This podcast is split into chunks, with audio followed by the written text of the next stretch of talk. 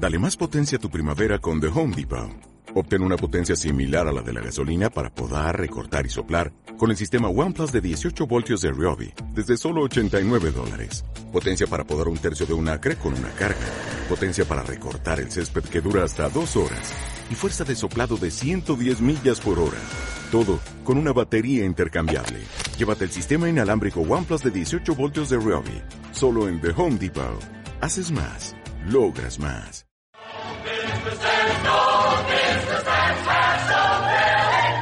Aquí comienza Conversaciones. Tu programa de cine desde 2009, ahora en formato de podcast. Hablando de libros y de cine con todo el cariño del mundo.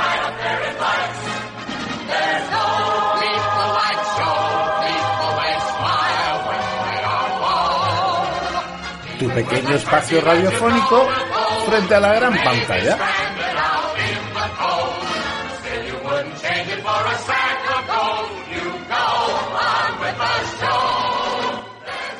Muy buenas, bienvenidos una semana más a Conversacines, programa humilde que hacemos desde casa, donde nos reunimos cada dos semanas aproximadamente para hablar de una película, de una película que hayamos elegido alguno de, los conversacineros, tiempo no esté yo de conversacineros, y bueno, pues la, reventamos, la destripamos, así que ya saben la premisa de este programa, que si no han visto la película de la que vamos a hablar, pues no nos escuchen, porque se la vamos a reventar sin piedad. Eh, y bueno, eh, al final del programa comentaremos qué películas son las que vamos a hacer durante la, el próximo mes, la, próxima quincena y, la segunda quincena del mes. Eh, en esta ocasión nos vamos a una película americana del año 1983 eh, que se llama Gorky Park y elegida por nuestro querido César Valdés Cuellar. Vamos a, a, a, ver cómo están nuestro querido César y nuestro querido Gorka. ¿Cómo estáis? ¿Qué tal, César? Muy bien, encantado de estar con vosotros en medio del frío. Sí, sí. Es pasiva. Esta es una película que telita para con lo que la han grabado. Pero bueno, ahora hablaremos. Y también nuestro querido Gorka. ¿Cómo estás, Gorka? Muy bien, aquí en la calurosa Lepe. Lepe, ¿no? Has pasado del, de, del acogedor, no sé si habría frío o calor en Baracaldo, a, al calor lepero, ¿no? No, ha hecho un fin de semana muy chulo. Bueno, la verdad es que teníamos el lunes y el martes aquí teníamos la romería de la Virgen de la Bella y aproveché para irme cuatro días a, a Baracaldo y la verdad es que hacía prácticamente mejor en, en Baracaldo que, que, que en la misma Sevilla o en el mismo Lepe. Pero, bien. pero bien, ha sido un fin de semana muy, muy interesante. Bueno, pues chicos, eh, esta semana eligió película César. Y bueno, como siempre hacemos en Conversaciones, que, que hable ahora Calle para siempre, que ha elegido la película. Eh, bueno, César, Gorky Park, película de 1983, de un director que yo no conozco, que es Michael Apter y que bueno, porque bueno, yo supongo que lo habrás hecho un poco para homenajear un poco el reciente fallecimiento de William Hart. Pero bueno, cuéntanos tú, ¿por qué Gorky Park y, y, qué te ha motivado a elegir esta película? Sí, bueno, primero que es una película que no es demasiado conocida, porque no está, no está dentro de los grandes circuitos, ni, es verdad. ni, ni, ni se ha hablado mucho de ella. Eh, segundo, porque cuando la vi me gustó mucho y yo fui al estreno en su día, que además me acuerdo que intenté arrastrar a los amigos que tenía por aquel entonces, que yo tendría 17 años, y ninguno me acompañó. tuve, que, tuve, que, ir solo a verla, y todo el mundo me decía, ¿qué has visto? Y yo decía, Gorky Park, y me miraban como mucho raro. Eh, eh, y, y, luego porque me parece, no es una película que pueda decir que es una obra maestra, no lo no. es. Pero eh, es una película que yo creo que es correctísima. O sea, está muy bien realizada, está muy bien llevada.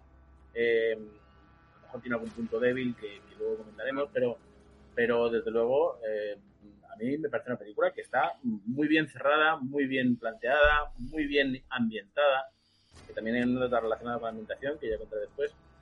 Y eh, Michael Apted es un director que no tiene una filmografía muy amplia porque es un hombre que, eh, trabajó mucho en la televisión, pero que tiene películas que, bueno, que no están nada mal. O sea, él tiene, por ejemplo, Enigma, que está muy bien, que es sobre el código Enigma, sobre el, cómo descifrar el código Enigma, que es de una forma eh, mucho más pedestre de la que luego salió años después con el título de Descifrando Enigma con Benedict Cumberbatch y tal. Y, es, es, muy correcta. Y su última película, que se llama Código Abierto, con Naomi Rapace, por ejemplo, eh, que es la chica de, de la trilogía Millennium, de, de la, la, versión sueca, pues está fenomenal. Es una película de acción muy bien llevada, muy bien eh, entrenzada y con un, un punto de partida muy, muy atractivo, ¿no? Que es una tía que traduce eh, confidentes de, de, árabes y se da cuenta de que uno de los traductores no está traduciendo exactamente lo que está diciendo el confidente. A partir de ahí empieza a, a, a montarse una historia, ¿no? Tuvo, eh, en los 90 hizo bastantes películas, como que tuvo como su, su boom, ¿no? Que hizo bastantes películas ahí comerciales, ¿no? Con... Sí, bueno, hizo el, un Bond, Mañana Nunca Muere, con Brosnan efectivamente, ha sido uno de los directores que ha dirigido un Bond con Pierce Brosnan. Sí. Eh, hizo una peli con Judy Foster, eh, la de Nell. Nell, ¿no? que tuvo alguna nominación al Oscar incluso. Una película con Hugh Grant y Jim Hackman, eh, que es Al cruzar el límite, o sea que es un director que ha hecho, ha hecho sí, cositas. Esa es, es, una película más floja, es una película también con un punto de partida muy atractivo, pero es más floja y tal. Hizo las crónicas las crónicas de Narnia, película sí, comercial. Esa ya, sí, sí, es un director que se inscribe dentro de una corriente comercial. No podemos decir en ningún momento que es un autor, no lo es. Un simple artesano, un tío que trabaja por encargo. Y, y desde luego yo creo que aquí, en Porky Park en concreto, realiza una labor muy buena. O sea, yo, yo recuerdo, por ejemplo, aquellos, esos primeros planos con los que se abre la película en la que la cámara está a la altura de los tobillos de los patines. Yo, eso aquello fue una novedad en, en 1983. Eso no se había hecho mucho antes, ¿eh? y había y en el cine era una impresión como diciendo jolín qué bien qué, qué, qué, qué, dinamismo tiene esta escena no y demás y el caso es que es una película pues eso que no me parece una obra maestra ni, ni nada de eso y además eh, el libro en el que se basa me parece que está muy bien escrito lo, también lo leí a consecuencia de ver la película en su momento y que incluso me parece que la película es mejor que el libro aunque siempre con esa salvedad de que no podemos comparar películas con libros que sí que tuvo mucho éxito en su tiempo. Es la primera aventura de, del detective Arcadi Renko, que nace de la imaginación de Martin Cruz Smith, pero que, que, llegó a ser tan, tan popular, yo recuerdo como a consecuencia de que saliera la película, incluso eh, algún medio llegó a um, lanzar la idea de que Martin Smith podía ser el próximo Nobel, lo cual me parecía exagerado, ¿no? Porque era un escritor que se inscribe claramente dentro de los bestsellers, ¿no? Dentro de, de esa literatura, alta literatura que suele premiar el Nobel, ¿no? Pero sí que me parece que escribía muy bien y tal, y que son ocho aventuras que ha hecho con este detective. He leído alguna más y ninguna llega al, al nivel de Gonzalo. Muy bien. Eh, yo es una película que no había visto. Eh, Gorka, no sé si tú la conocías, Gorky Park. No, no conocía, ni siquiera conocía el, el, libro, que por eso un poco lo, lo, lo trajimos, ¿no? Porque era la segunda película del mes y, y, bueno, la idea era hacer libro-película. Estuve intentando localizar el libro en las bibliotecas municipales más cercanas y no lo conseguí y un poco desistí. Pero sí que es cierto que viendo la película me da la sensación de que el libro podría aportar bastante. Porque bueno, la trama, a pesar de que entiendo que es un poco, de que está un poquito enmarañado todo, eh, que hay muchos, muchos idas y venidas, eh, creo que la historia está, está bien, eh, bien enlazada. Yo creo que peca a veces de, de, que no hay un móvil eh, claro para, para, los tres asesinatos, ¿no? Y luego, otra cosa que, que también me sorprende, que a, que a, veces parece un western, porque ahí no queda ni, no queda ni, ni, el, ni el apuntador. Eh, no sé, no, no, no, mueve el director en escena pues por, pues, por poco, ¿no? Y, y, bueno, pero me ha gustado, la verdad, me ha, me ha resultado entretenida la, la, la, película. Sí, yo, yo igual, eh, yo, yo tengo, bueno, pues supongo como los tres, ¿no? Mira, la película me deja un pozo agridulce, o sea, hay cosas que me gustan, eh, hay cosas que no me gustan, eh, pero creo que la palabra la acabas de definir tú perfectamente. Creo que es una película entretenida. Es una película que te tiene. ¿Qué es lo que tiene que tener una película, no? Eh, que te plantea una historia, que te va abriendo uno, unas cuestiones, que te vas haciendo preguntas y vas acompañando a este detective en, bueno, en resolver la respuesta. Esta fórmula tan, tan trillada del thriller, ¿no? En el cine, de este tipo de películas de, de asesinato y de investigación que te engancha. Pero yo creo que esta película además tiene una componente de cierto cine negro, eh, en color. Eh, me, me, gusta la película, creo que está muy bien dirigida, o sea, visualmente está muy bien filmada. La película es impecable de, ver. Y creo que también tiene una cosa muy buena, porque la película es del año 83 y creo que ha soportado muy bien el paso del tiempo. O sea, eh, tú ves la película y no, no bueno, ves los coches antiguos, ves las calles viejas, pero no es una película que, no sé, como... Eh, ¿Qué te digo yo? Como una peli española de esta de los 80 que dice tu madre mía, cómo ha envejecido esto, ¿no? La peli aguanta muy bien y creo que eso es un mérito también del director y de cómo está filmada la película precisamente, ¿no? Luego hay cosas que... creo que... Dime, dime. Didi, no, dime, hay cosas que... No, que mira, yo, es que hay una cosa... Venga, dale, dale, dale. Que pongo, que pongo en valor... Y hay, cosas que, hay una cosa que pongo en valor muy, muy, muy importante. Es el hecho que la, que la, la película no está rodada en Rusia. La, la película está rodada en Filadelfia. Y, y, los escenarios son, son brutales. Y, no, lo que es el, la escenografía y, y, el, el, los propios Está rodeado en Finlandia, ¿no? Sí, Finlandia. Finlandia. Pensaba que era en Filadelfia. No, Finlandia. Finlandia. Pensaba que era en Filadelfia, sí. Pero que tú ves los rótulos en, en, ruso y lo ves perfecto. Ves incluso ese, ese mosaico de Lenin que hay en un, en un, en un edificio que te llama tanto la atención. Me parece que está súper bien ambientada. Yo, super yo, bien ambientada. yo me he acordado mucho de los Cohen en algunos momentos, ¿no? De, la, de, Far, de Fargo, ¿no? no sé si beberá de referencia a estas películas, ¿no?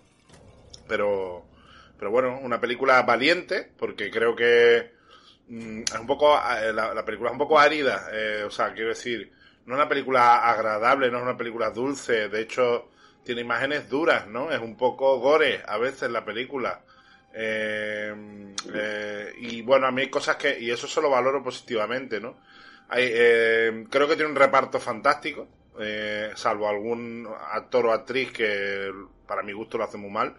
Pero creo que tiene un, una playa de secundarios que muchos de ellos se han hecho súper famosos en la historia del cine, ¿no? Eh, tenemos aquí a un malo galáctico haciendo de, de, de, de, taxidermista o de, ¿no? Eh, Palpatine, y... ¿no? Palpatine. sí, tenemos a Palpatine en la película. Y bueno, tenemos rostros muy conocidos, ¿no? De actores secundarios muy buenos que yo creo que tienen una carrera fantástica en el cine y, y que creo que la película la sostienen muy bien, ¿no? Eh, y luego a mí hay cosas que, por ejemplo, me, me parece súper interesante los títulos de crédito. Los títulos de crédito me, me encantaron. Cómo fue jugando con la música y con aquí va a pasar algo. ¿no? Y, eh, pero sin embargo creo que hay momentos en que su, subraya demasiado con la música. O sea, creo que hay momentos en la película que el recurso de la música me saca un poco, ¿no? Eh, pero bueno, eh, creo que es valiente. Yo se lo reconozco como valiente, ¿no? Porque, como decía César, está claro que no es una peli eh, comercial súper conocida mm, y bueno, pues arriesga, arriesga muchos momentos con algunos, con algunas cosas, ¿no? El guion, para mi gusto, claro, habría que leer el libro y ver la historia del libro. Yo no conozco cómo es el libro ni cómo es la historia, pero para mi gusto la historia de la película hace un poco de aguas por algunas partes. Tú has comentado una que yo estoy totalmente de acuerdo, que es el móvil del asesinato, no lo entiendo. Y más cuando revelan que anteriormente había hecho otro viaje y, y por qué no un tercer viaje y seguir ganando dinero con esta gente, no es un poco extraño, es un poco extraño, no, no lo deja muy claro el móvil del asesinato y me cogía un poco. Y después creo que la película a veces va y vuelve demasiadas veces, ¿no? Eh, y, y, no me termino de, de, de, no me termina de resultar veraz eh, toda la historia de la investigación, de hay cosas que se le ve el cartón, no sé, yo desde el primer momento tenía claro que el, que el comisario estaba pringado, estaba clarísimo, eh, no sé, a lo mejor soy yo, pero insisto, es agridulce, mi definición Creo que hay cosas muy chulas en la película. Y, por ejemplo, la amistad entre los dos eh, entre los dos personajes, ¿no? Eh, como en un principio, además te lo plantean en un principio como que uno va a matar al otro y tal, y al final resulta que los tipos se dan cuenta y no sé, me parece muy interesante. Hay cosas muy chulas en la película, ¿no? varias, varias, varias cosas que habéis apuntado. Yo creo que el móvil, el móvil es porque mm, le pueden descubrir el contrabando de Marta, que es el, gran fondo de la historia, ¿no? Creo. Eh, y por eso, por eso se los carga. Él en ningún momento tiene la intención de sacarlos del país. Pero, pero no te choca un poco no sé, que sea, porque Lee Marvin está mayorcete ya ahí en esta película. Eh, que se los cargue con sus propias manos, con una pistola en un medio de un parque que está la gente patinando. Este empresario americano, no es mejor mandar a alguien a que mate a estos tres tipos y no sé. El, el Lee Marvin, o sea, los esfuerzos de Lee Marvin es que siempre haya cuanta menos personas que se enteren de la historia, mucho mejor. Entonces, a mí no me chirría demasiado eso, me chirrían más otras cosas, ¿no? Eh, por otro lado, eh, los secundarios, efectivamente, salvo el que hace el papel del tío de la KGB, que es un estereotipo bastante burdo, y yo creo que ahí sí que hace un poco de agua el, la película. Sí que es verdad que hay, hay unos secundarios horrendos, empezando por Brian Dennehy en el papel del... Que, que ha fallecido relativamente recientemente también, ¿no? y además hizo esa película que os gusta tanto a los arquitectos, que es el tiempo del arquitecto. Sí, bueno, de Peter Greenaway, que es para matarla. Pero bueno, aburrida no, lo siguiente. Y está súper, súper sobrevalorada y es más aburrida que la leche. Y, películas fantásticas como Acorralado, Cocoon, o sea, es un tipo, es, un actor. Tiene una película Brian Dennehy que tampoco es muy conocida y que os recomiendo si queréis verla, con James Woods, que se llama Best Seller y está fenomenal. El tipo es un actorazo. Sí, sí, sí, Brian Dennehy, muy, muy, buen, muy buen actor. Y luego el, el que hace del fiscal de Moscú, que es Ian Bannon, que es uno de los británicos secundarios de toda la vida, ¿no? Y sí. Karl Janskoy, ¿no? Y que, que, está un poco, ahí parece como que está un poquito metido con calzador, en plan lo queremos sacar y, y que salga él, ¿no? Sí, pero bueno, eh, al fin y al cabo es el que tapa todas las maniobras del americano, ¿no? Me, me, me, faltó un poco en el final de la película el redondear el, el, la punta que le tira al principio de la película con el padre, el, el reconocerle un mérito no sé, como al final de la película decir algo en plan, oye, pues sí que te pareces a tu padre un poco, ¿no? O algo así, ¿sabes? Me, me faltó un poco ese gesto final. Bueno, te, refieres al general que es un sí, sí. el superior de William el, sí, al principio de la película, eh, este actor británico le, le dice que es cuando le, le cuenta, le, le, devuelve el chiste, ¿no? Y le dice eh, como a los cadáveres eh, sí que se habían afeitado bien, ¿no? Cuando le dice que no estaba bien afeitado y tal y cual. Ahí están, ahí están los dos, está el superior y está el fiscal. Claro, yo digo el superior. Claro, eh, yo, yo estaba refiriéndome al fiscal. Ah, vale, vale, perdón. Superior, sí, superior ya, ya, es otro actor que es menos conocido y menos... menos vale, vale, perdón. Ahí te, te he malinterpretado yo. Vale, vale. Y luego el, el que hace de Pasha, el compañero de, de William Hart, también es un actor que ha salido en mil películas haciendo mil papeles de distintas, distintas clases. Es un actor de esos que da textura, ¿no? Porque... Es grandote. Además hace, hace, papel de grandote, fuertote, ¿no? Sí. Brutote. Es muy conocido, ha hecho muchas comedias. Muchas, muchas. Sí, sí. Un con una larga filmografía. ¿eh? Sí, sí. El y... típico actor secundario de comedia americana y de peli para niños y cosas así ha salido un montón de ellas. Y, y claro, el, el, o sea, yo creo que la, la novedad de la película estriba en, el ambiente en el que se tiene que mover el detective, ¿no? Está ahogado por eh, los últimos coletazos del régimen ruso. Eh, y entonces no encuentra más que dificultades. O sea, es una, es, una lucha continua eh, para, digamos, hacer justicia, dentro, porque él, él, es un tío muy honesto, poco pesimista, ligeramente pesimista en sus, en sus afirmaciones y su forma de comportarse pero, pero tiene que luchar continuamente contra eh, el, el, establishment, ¿no? O sea, está continuamente en contra de ellos y tal. Me parece apasionante la, la, la figura del taxidermista, o sea, eso me parece un acierto en la Sí. película. ¿no? Y, y, lo- y están muy bien los montajes paralelos que hace a veces en la película. Me parece también un recurso cinematográfico muy valiente. eh, porque la puedes cagar muy fácilmente y, y creo que los, los mete muy bien y lo hace muy bien. ¿eh? Sí, sí, es- o sea, ya, te- ya digo que es una película que me parece que es muy, que es muy correcta, o sea, y que, y que lo que tú dices, se- está entretenida, se, se pasa bien Mm. viéndola, o sea, a pesar de que sea una, una- un, un argumento, eh, digamos, sórdido, ¿no? truculento, Sí. pero, pero que se pasa bien porque además hay también el elemento amoroso, que quizá a lo mejor no te convence. Ahí, ahí, eso te iba a decir. Yo ahí me parece que está más forzado. yo creo, yo creo que ella, ella no está nada bien, ¿eh? Yo creo que ella imposta mucho, o sea, no, no, no, es, no, es, no es muy buena en este sentido. Yo creo que es no está bien elegida esa actriz. La peor, la peor, la peor salida, la peor salida. Sí, sí. A, ella, a ella la eligieron porque es una actriz proveniente del este, ella es polaca de nacimiento. Ya. Pacula, ¿no? Ya, ya, pero ahí me acuerdo de Billy Wilder, ¿no? Que cuando lo de Marilyn, ¿no? Esta anécdota que he contado un millón de veces, de, que Marilyn fallaba más que una escopeta de feria, pero decía, coño, pero es que es Marilyn. Yo te puedo traer una, una, artista, una actriz austriaca que se sabe el guion perfecto a la primera, pero ¿quién coño va a querer verla, no? Yo creo que han puesto a esta chica porque es una cara bonita, eh, pero en fin, eh, no, no, es, no, es, muy buena actriz. En principio, en el apartado de curiosidades, sí que os podría decir que, por ejemplo, el papel de Renko estaba destinado a Robert Redford. Pero cuando empezaron con las pruebas de vestuario con Robert Redford, se dieron cuenta de que no tenía pinta de ruso para nada. Es que si hay algo, hay algo que no es ruso, Robert Redford. Por cierto, voy a decir una maldad, ¿vale? Yo, William Hart, que a mí es un actor que me encanta, en esta película mm, yo me estaba acordando todo el rato de Joaquín Reyes. ¿eh? O sea, lo estaba viendo y me estaba acordando de la hora chanante de Joaquín Reyes haciendo eh, la película, porque es clavado. Hay momentos que es clavado, hay planos que estás viendo a Joaquín Reyes. Y me estaba partiendo el culo, tío, viéndolo.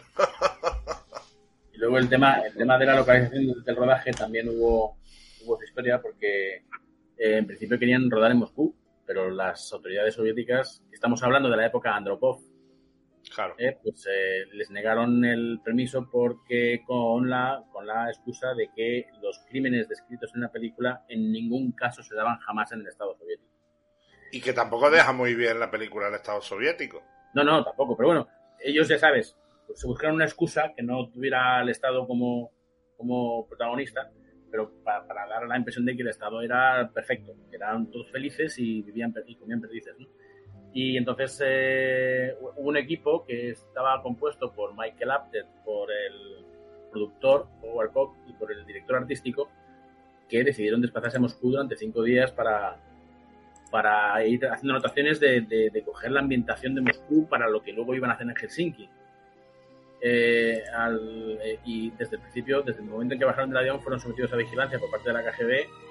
Al segundo día se dieron cuenta de lo que estaban haciendo y los pusieron en la frontera. Tal cual. Y, eso, eso para ellos, claro, fue diciendo, pues, pues, pues, vale, pues vamos a, vamos a cargar un poquito las tintas contra ellos, ¿no? También un poco así en ese, en ese plan.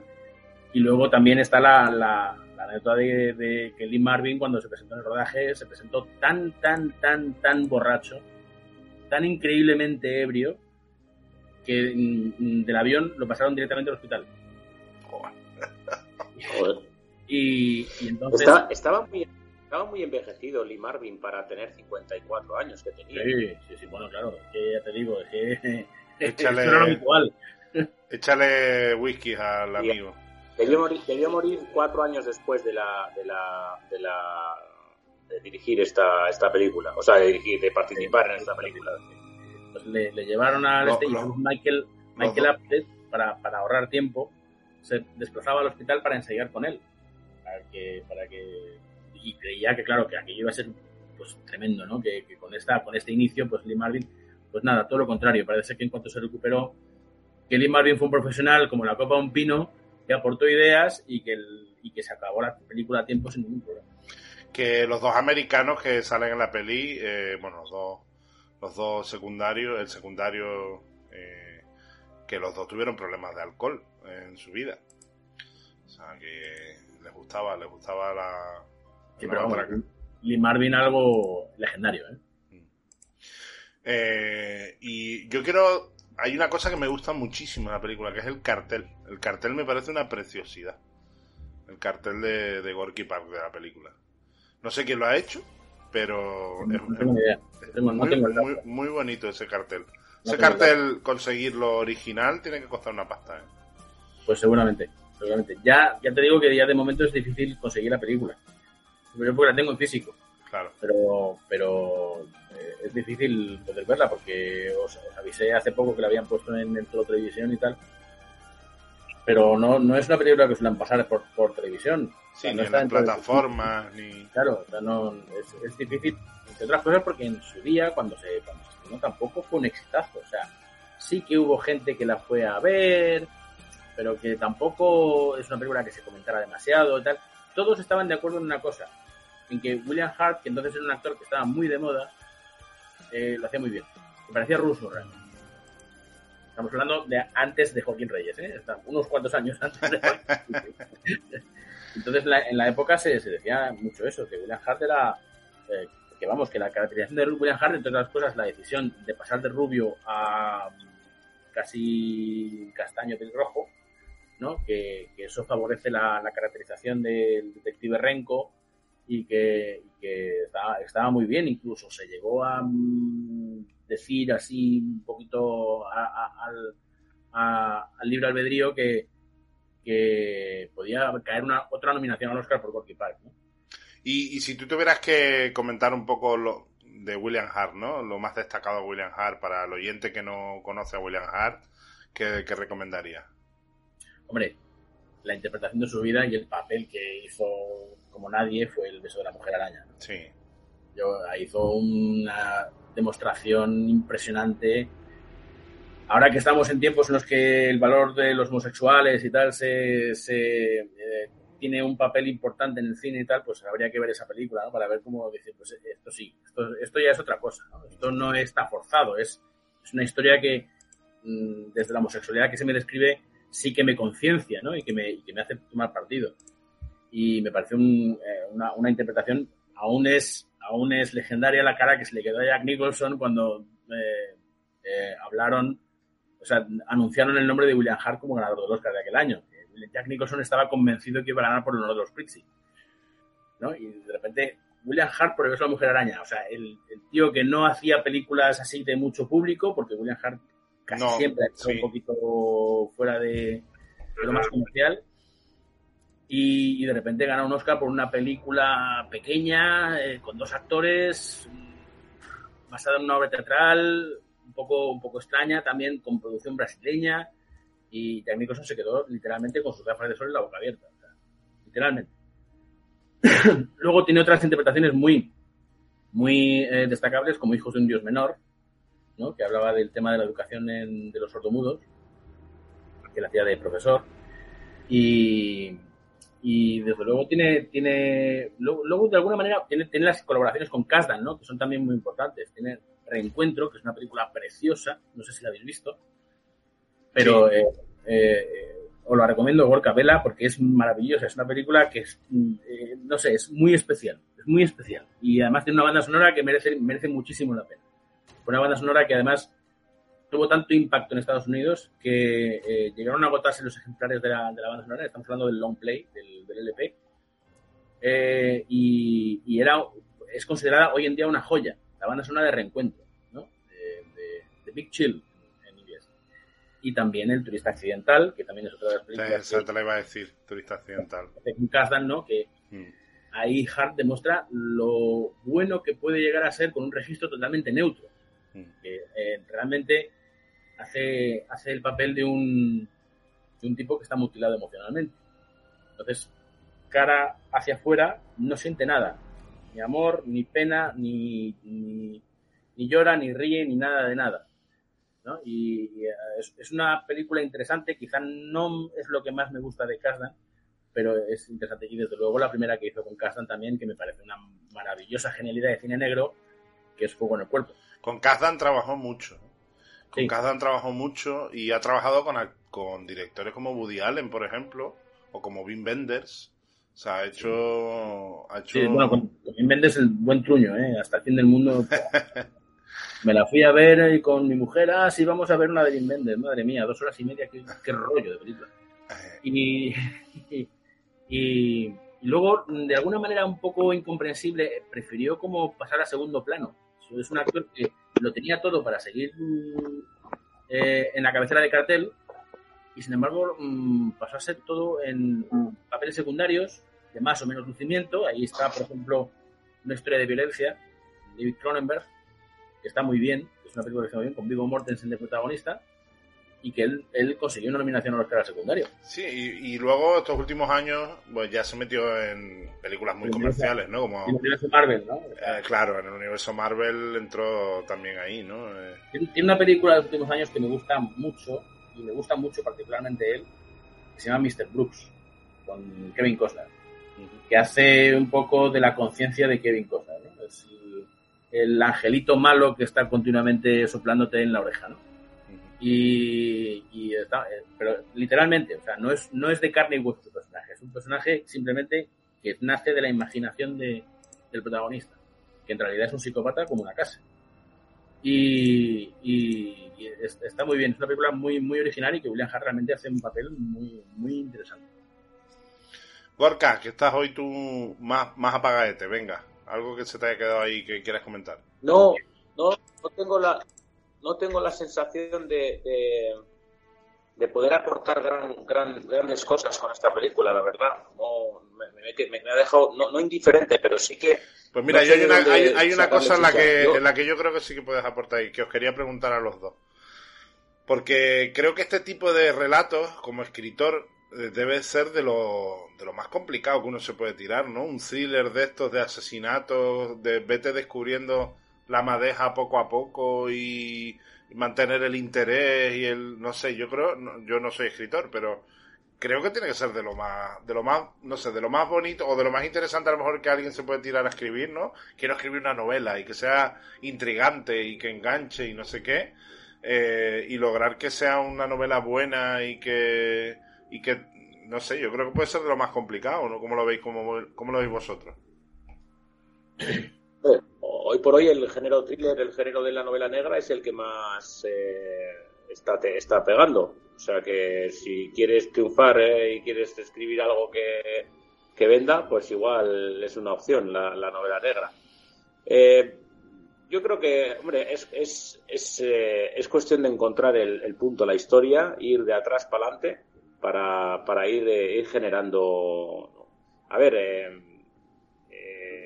el compás de la ceniza es, es, un, es, un, es un libro que habla también de, de novela negra y de, de, investigación, ¿no? Eh, a mí me, me, gustan esos, esos, esos, esas historias en las que poco a poco se va desentrañando todo, eh, se van generando eh, investigaciones aquí, investigaciones allá, se, se, se ponen en, en, marcha recursos, la imaginación, la creatividad del propio, del propio detective.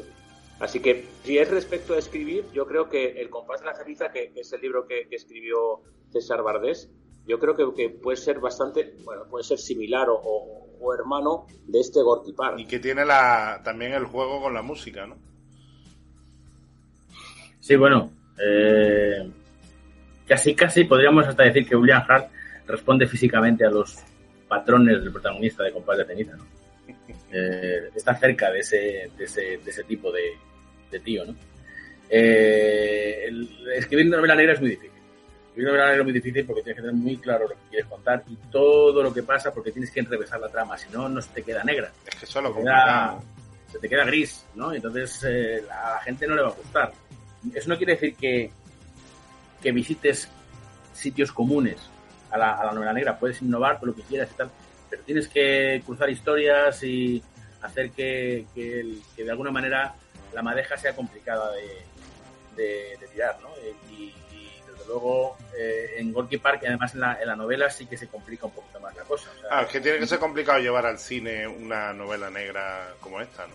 Claro, claro, o sea, es, pues, tan complicado como el sueño Yo creo que hay un valor importante, hay un valor importante, no sé qué os parece, en todos estos personajes principales de una novela negra, que es el, valor de la integridad. Lo vimos en el, en el Halcón lo hemos leído en Compás de la Ceniza, eh, el valor de la integridad de, esa, de, esa, de ese personaje.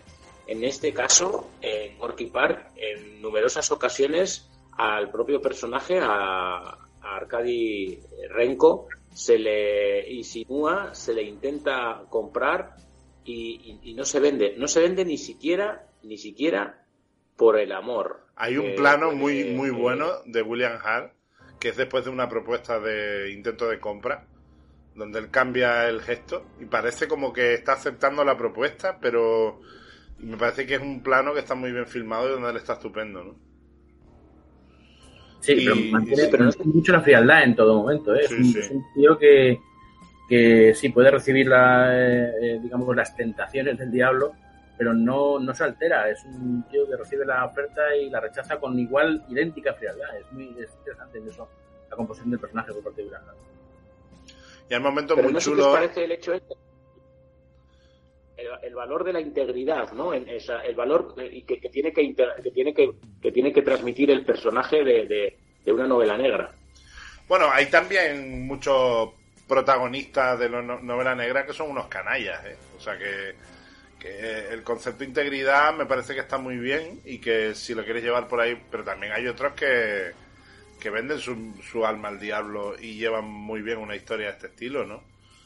Claro, pero la, figura central del género negro siempre es un detective, ¿no? Eh, puede haber variaciones, ¿no? O sea, puede haber el tema de que la historia desde el punto de vista del atracador. Claro, ahí voy. Total. Eh, es lo que hace Patricia Highsmith con Ripley, ¿no? O sea, Ripley es, un malvado y, y, ella va haciendo su serie con Ripley, ¿no? Eh, pero pero comprendo comprendo lo que dice Gorka. No, yo también, eh, yo también, y, lo comparto, y lo comparto. Yo creo que... es una de las constantes de... Claro. es más, incluso hasta podríamos decir que salvo raras excepciones, que también ha habido, eh, cuando, cuando se, se cuenta la, la, historia negra, la que sea, desde el punto de vista del atracador, hay una cierta ética en ese, en claro puede hacer cosas malas, pero, pero aún así hay un cierto código de conducta. Es más heroico, ¿no? Es más heroico el valor de la integridad del tipo que está con tentaciones alrededor y no y, mantiene su, su, su, valor ahí, ¿no? Eh, está claro, está claro.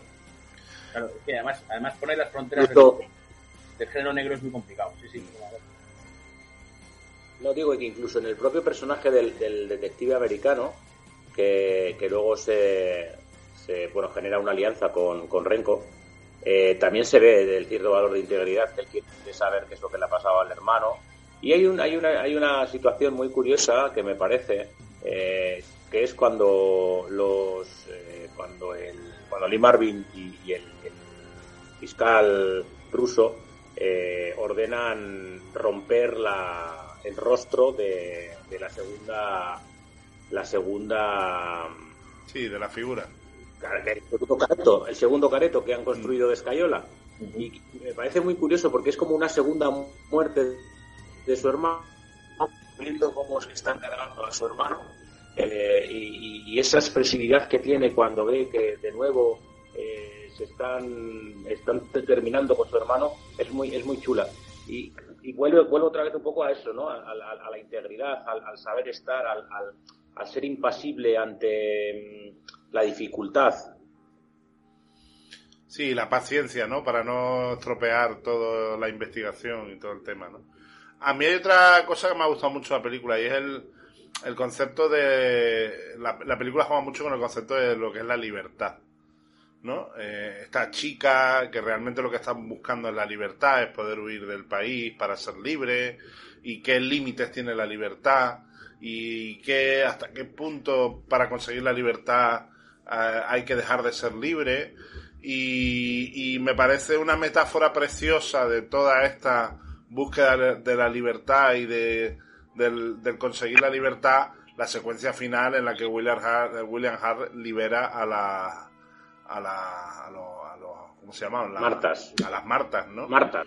Que, que bueno, eh, quizás se regodea un poquito, mete ahí un poco de cámara lenta y mete música y no sé qué, pero me parece que está muy, muy bien, muy bien filmado, ¿no? Y, toda la parte final de la película con la fotografía en blanco y como tú decías, ¿no? Parece un western. Es que yo estoy totalmente de acuerdo con lo que has dicho. A mí me, me parece un poco Peking Pack, ¿no? Ahí esos planos de los dos de frente, los dos bandos de frente, los tipos desplegados, los cuatro tipos desplegados y Lee Marvin con el rifle.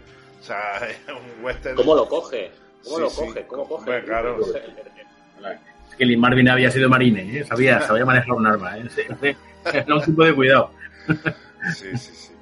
El, pero vamos, sí, o sea, lo de. Lo de eh, ya digo que el, que el yo creo que el punto más flaco de la historia es el tema del, tío de la KGB, que me parece muy, muy evidente el estereotipo, ¿no? Y, muy, y además el, el, el, actor no, no es nada sugerente, o sea, se ocupa de poner cara de malo desde el principio y sabes que es el tío que, con el que va a tener que luchar Renko. Y eso es, eso es demasiado subrayado para mí. Pero el tema, el tema de las, de las martas tiberinas sí que tiene su, su aquel, ¿no? Porque además todo, todo gira en torno a, ese gran negocio que, eh, genera el mercado de pieles, ¿no? Y que las martas tiberinas, recordemos, es una especie que se cría solamente en, en, ambientes muy fríos, ¿no? Eh, a partir de Escandinavia hacia, hacia el este, pues eh, esto es cuando se crían las martas tiberinas y son muy difíciles de encontrar. Es un animal que casi está en peligro de extinción. Y por eso son tan valiosas también. Eh, y entonces estamos hablando de, que, son millones. O sea, esas, esas seis marcas tiberinas que al final libera Renko eh, son, son millones de dólares que pierden, que pierden tanto el fiscal como Osborne, aunque ya estén muertos. Yo, recuerdo la época de los 80 en la que la gente iba a centros peleteros a comprar eh, sus, sus abrigos y veías a señoras que lucían abrigos de piel y demás. ¿Cómo ha derivado todo esto en, ya no ver nada? Ya, ya hay una sensibilidad eh, respecto al tema de, los animales que ya no, que ya no permite que, haya esto. Pero sí que, sí que es cierto que en los 80 yo recuerdo todo este boom ¿no? de, la peletería. Eso era el colmo de la elegancia, ¿no? era el colmo del, del, lujo. llevar un abrigo de pieles era no va más. Eh, la, evolución del personaje, para que para quien para quien quiera, o sea, para empezar, una de las principales diferencias con la, con la novela es que la novela, el final no es en Suecia, es en, en Estados Unidos. Es muy parecido el final, pero es en un paisaje nevado de los Estados Unidos. Y, luego la evolución de Renko es en la siguiente novela que se llama Estrella Polar, que él, eh, por todo lo que ha pasado con el asunto de Gorky Park, es eh, destituido de su, de su, de su cargo en la, en la milicia y le destinan eh, a ser un marinero en un barco pesquero que opera en el, en el mar de Barents. Entonces resulta que en el barco pesquero hay un asesinato y el capitán le dice, oye, tú fuiste de la milicia, ¿no? Pues investigame el crimen. Entonces Renko tal.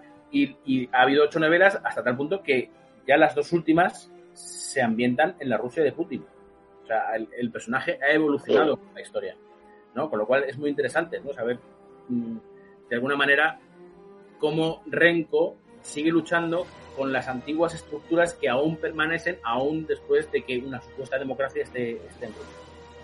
Eh, y, es, muy interesante de, comprobar.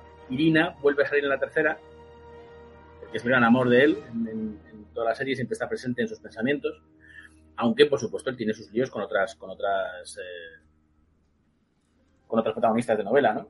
Pero ya, digo que es, interesante ver cómo evoluciona el personaje paralelamente a la historia de Rusia, ¿no? Eh, él, vuelve a la milicia, por supuesto, y vuelve a ser, eh, vuelve a ser, incluso llega, llega a viajar a Estados Unidos y se da cuenta de que el sistema capitalista es igual de corrupto que el sistema comunista. Entonces tampoco le gusta. ¿no? O sea, su, integridad llega hasta ese hasta ese límite, ¿no? Entonces él dice, bueno, pues ya que estoy en un sistema corrupto que conozco, pues me voy a mi sistema corrupto que conozco y no me quedo aquí. Y, él vuelve. El autor es, americano, el, el, escritor de la novela es, americano. Sí, es americano de, nieto de españoles qué curioso, qué capacidad de, ponerse en, el, en, una situación, ¿no? En un entorno, en una eh, absorber tan bien todas las, las diferentes situaciones y, colocar una historia tan bien documentada y ambientada, ¿no? Sí, sí, el, el libro lo que tiene es eso, que, describe muy bien la Rusia soviética. Y, y esa, ese también es muy interesante el choque choque de, cuerpos, de, cuerpos de seguridad, ¿no? Milicia contra KGB, que no, no, no, van a, no van a la vez, igual que en España, ¿no? Que la Guardia Civil y la Policía Nacional pues no se soportan, pues, pues igual. Pues, pues, pues, aquí tampoco, tampoco funcionan, ¿no? Y eso, eso es muy interesante en la novela, es, está muy bien, está muy bien escrito, es un, libraco, además la novela tiene una, una, una longitud bastante considerable Y el mérito de la, de la adaptación al, al, cine es que simplifican todo un poco para que la cosa sea un poquito más inteligible para la gente, ¿no? para, que, para que puedan eh, hilar las, las, las, dos historias, ¿no? el tema de los tres asesinatos con las matas civilinas, con el millonario americano. Que además, por cierto, hablando de todo un poco, Lee, Lee Marvin me parece que está estupendo. Sí, sí, sí, sí lo está. Es verdad que físicamente está muy deteriorado, porque lo está. Bueno, pero los primeros planos no veas qué primeros planos tiene el amigo. Pero, pero es que es que le confiere al personaje un matiz muy interesante. Y es que cada vez que habla con Renko, no suelta nada. No, pero no. nada. O sea, tío, pero, además ¿no? tiene, tiene una retranca súper buena el personaje. Sí, sí, con el tema Las, conver- la- las conversaciones entre los dos están muy bien. Están muy, Muy bien, bien, muy bien. escritas, están muy bien interpretadas y Lee Marvin está espectacular. O sea, como, Cuando- cuando- como dicen dos y Paco, y tú a mí me vas a coger, tú a mí. Exactamente, sí, sí, es un poco, es un poco todo- si, si piensas que me vas a cazar, lo llevas claro, ¿no? Es muy interesante ese primer encuentro que tienen en la, en la piscina, ¿no? Con ese banquete que tienen en, el primer piso, que estará reservado a los a los prohombres del, del régimen, ¿no? Y, y, y cómo Renko le saca el tema de que estaba con tres cadáveres y tal, no sé qué. Y él simplemente dice, oh. Y no dice nada. eh, como cuando creas que te voy a dice, algo, cuando le dice, tienes algo, tienes algo en el labio, ¿no? Tienes ahí algo en el labio. que Fantástico. que, no humilla. es, que no es caviar, que no es caviar. Sí, sí. Qué bueno, está fantástico. Ese momento está muy bien en la película. Y cuando le hace la, la analogía de Stalin, ¿no? Le dice, bueno, yo he estado, he estado con Stalin y también ha muerto y tal. Eh, No, no quiere está- decir que yo le haya matado, ¿no? Está muy bien. Esa parte de la película está estupenda, la verdad. No, y, y todo el juego que se traen con el gorro, ¿no? Es decir, bueno, Sí. pero usted quiere el gorro o no lo quiere. ¿no? Le voy a mandar el gorro y al final le da el gorro y, y Renko lo tira al suelo, ¿no? Y hay una, una escena que me quedé con ella también, que es, eh, porque a mí me gustan mucho en las películas cuando hay fisi- fisicidad, ¿no? Cuando cogen cosas con las manos. Me parece que es muy bonito en el cine cuando eh, te intentan mostrar algo real, ¿no? De cómo se monta una cosa o tal. Y es cuando está Renko en la habitación y descubre la, la pistola desmontable, ¿no?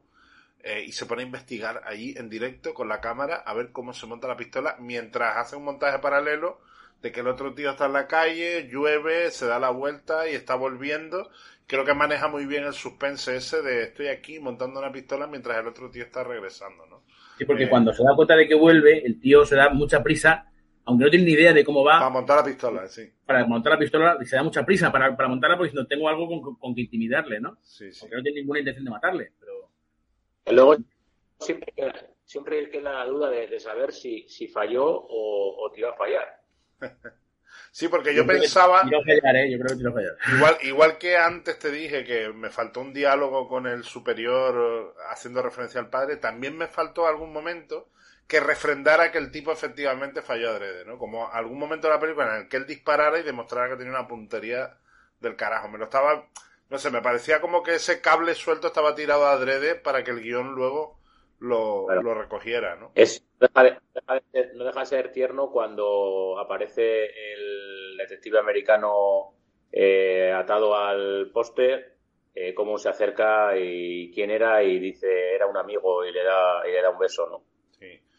Igual que, que, Igual que el beso que le da al amigo al que le entrega la grabación y dice si me pasa algo vete a la Fiscalía General y entrega esto, ¿no? Eh, también hay un abrazo ahí muy sincero, ¿no? De amigos y tal. De me voy al matadero. Eh, o cuando el amigo le intenta re- reanimar con el coñac, ¿no? Y entonces le hace preguntas.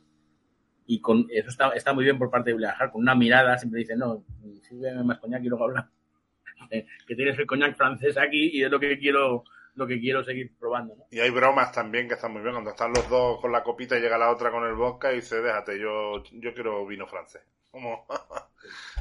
Que- ¿Quieres, un vodka ruso? Y dice, no, prefiero vino francés. sí, sí, No me, no me vengas con lo de siempre, que yo prefiero esto, que es más delicatessen. sí, sí. ¿no? Es, eh, hay escenas muy, muy bien conseguidas en cuanto a diálogo y demás, muy, muy, muy- sobre todo las escenas con Lee Marvin son muy buenas. En general, sí, sí. todas, porque además esa ambigüedad que recubre el personaje, que sabes que es malvado, que, que además no se deja mm, pillar porque está continuamente jugando al gato y al ratón con, con Renko, eh, es, es muy atractivo, muy atractivo, ¿no? Y además sí que eso sí que entra de lleno en el género negro, ¿no? Es totalmente un, un personaje de género negro eh, mm, porque entre ellos hay una confianza también que no es muy normal. Eh, es, como, que hablan como si fueran antiguos amigos, podríamos incluso decir, ¿no? Pero, pero, y, además queda un poco sin explicar lo, que pasó antes de la, de la, película. Eso sí, también es otra cosa que yo, yo sí que he hecho de menos esto, ¿no? De que, que Renko acusó al tío de la KGB y entonces eh, le apresaron y el fiscal interviene y le, libera, ¿no? O sea, ¿por qué interviene el fiscal? ¿Qué es lo que espera, no? ¿Por qué, esa supuesta amistad que luego se ve traicionada con Renko, además de una forma bastante premeditada por parte del fiscal, porque se lo lleva a los baños con, conocimiento de causa, ¿no? Sí. y, ya te digo, a mí la parte esa de luego me parece que flojea, ¿no? Cuando hay recursos como, venga, vamos a arreglar esto de alguna manera para que que es en plan, no, he hecho un pacto con la KGB para que me entreguen a mí, venga por ti, y lo no sé qué, y es como, ah, perdona, ya me, aquí me estoy enrollando, me estoy perdiendo un poco, ¿no? Sí, hay, hay un poco enrevesado. Doble pacto. Un poco mm. Ella pacta para que a él le dejen salir y, y, él pacta para que le dejen ir a ella, ¿no? sí, pero que me, ahí me, me, me, bajó un poco el, el, tema de la película. Probablemente sea, sea una pérdida del guionista por parte de la de la eh, traslación de la novela al, cine, ¿no? Porque la novela ya digo que es, más complicado el tema, ¿no? No es, no es tan, oye, yo he pactado para que cojas y salgas del país y entonces eh, puedas tener la oportunidad de cargarte a Osborne y tal. No, yo he pactado para que tú te puedas ir. Claro, es como que me lo estás explicando un poco extraño, entonces no me lo estás contando ahí, pero bueno. Claro, no, está todo contado. No. Pues chicos, estupendo. Eh, pues pasamos a contarle a los oyentes que viene para los próximos eh, debates. ¿Os parece bien? Mm. Pues me, me, eh, di Gorka. En Conversalibros, en Conversalibros estamos hablando sobre El Señor de las Moscas de William Golding y, es eh, la película libro que vamos a, a ver la próxima en la próxima ocasión. Vale, la, la semana que viene entonces es, la próxima película es El Señor de las Moscas. ¿O es la que voy a comentar yo? Pues el, el, Señor de las Moscas es para final de mayo. Vale, final de mayo, entonces sí, es la próxima. para que coincida, para que coincida con la final, con el, la finalización del libro. Entonces la próxima es El Señor de las Moscas. Vale, perfecto. Terminamos el mes de mayo con El Señor de las Moscas y luego a mediados de junio vamos a cambiar el registro y nos vamos a ir a un registro más de comedia, de romance, de la típica comedia screwball americana, y estas comedias románticas que a mí me gustan tanto. Y bueno, pues vamos a hablar de un director, una película corta, se ve rápidamente, no, no dura mucho, del año 1936, el año de la Guerra Civil Española, un director que no hemos hecho en conversaciones nunca, que es Gregory Lacava.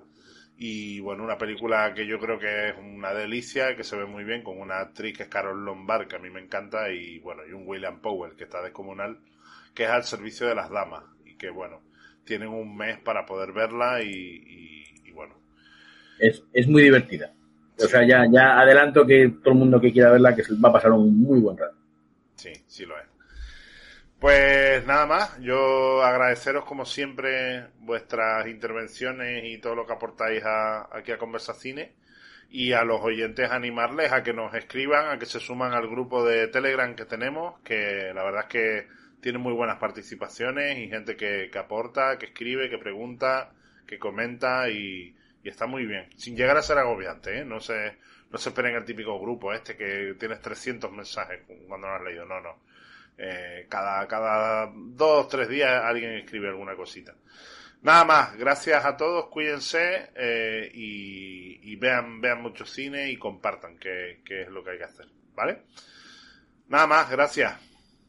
Un abrazo.